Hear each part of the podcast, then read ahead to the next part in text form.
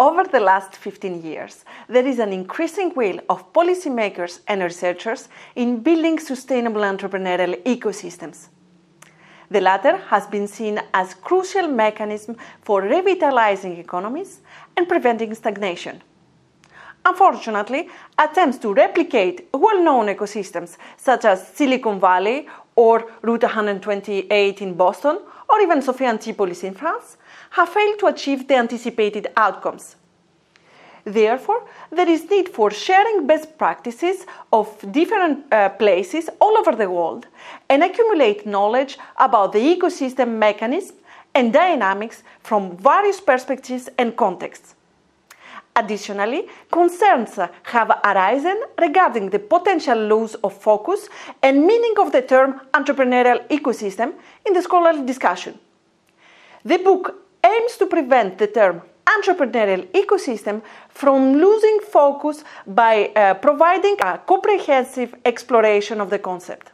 More precisely, the book Entrepreneurial Ecosystems in Cities and Regions addresses the growing interest in entrepreneurial ecosystems as a means to explain uh, the success or challenges faced by places and emphasizes the importance of these ecosystems in re-energizing economies, especially after crisis, and sustaining success over time.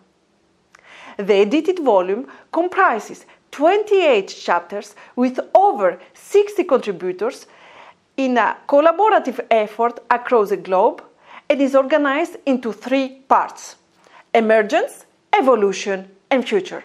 The chapters collectively offer valuable insights into the foundational concepts, the pivotal players, and the dynamic nature of entrepreneurial ecosystems.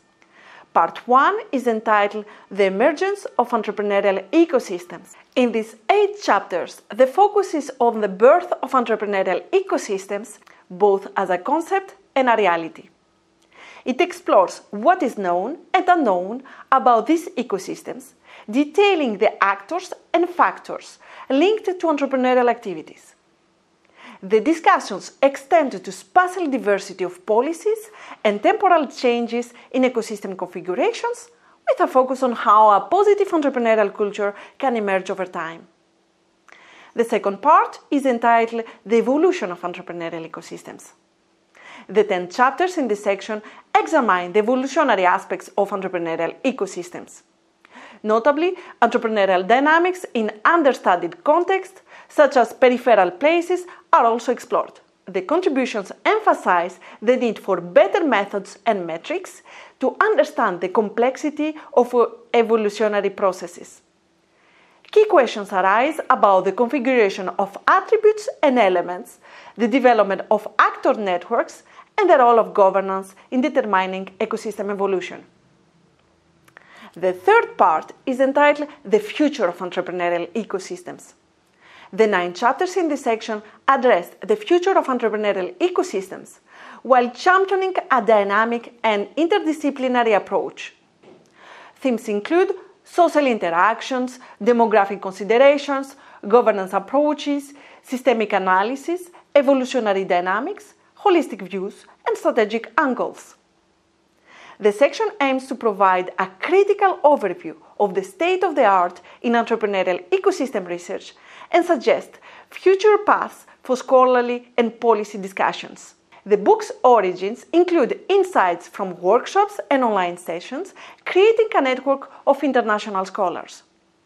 The different chapters offer valuable insights into the socially embedded phenomenon of the entrepreneurial process, emphasizing its global importance in the 21st century.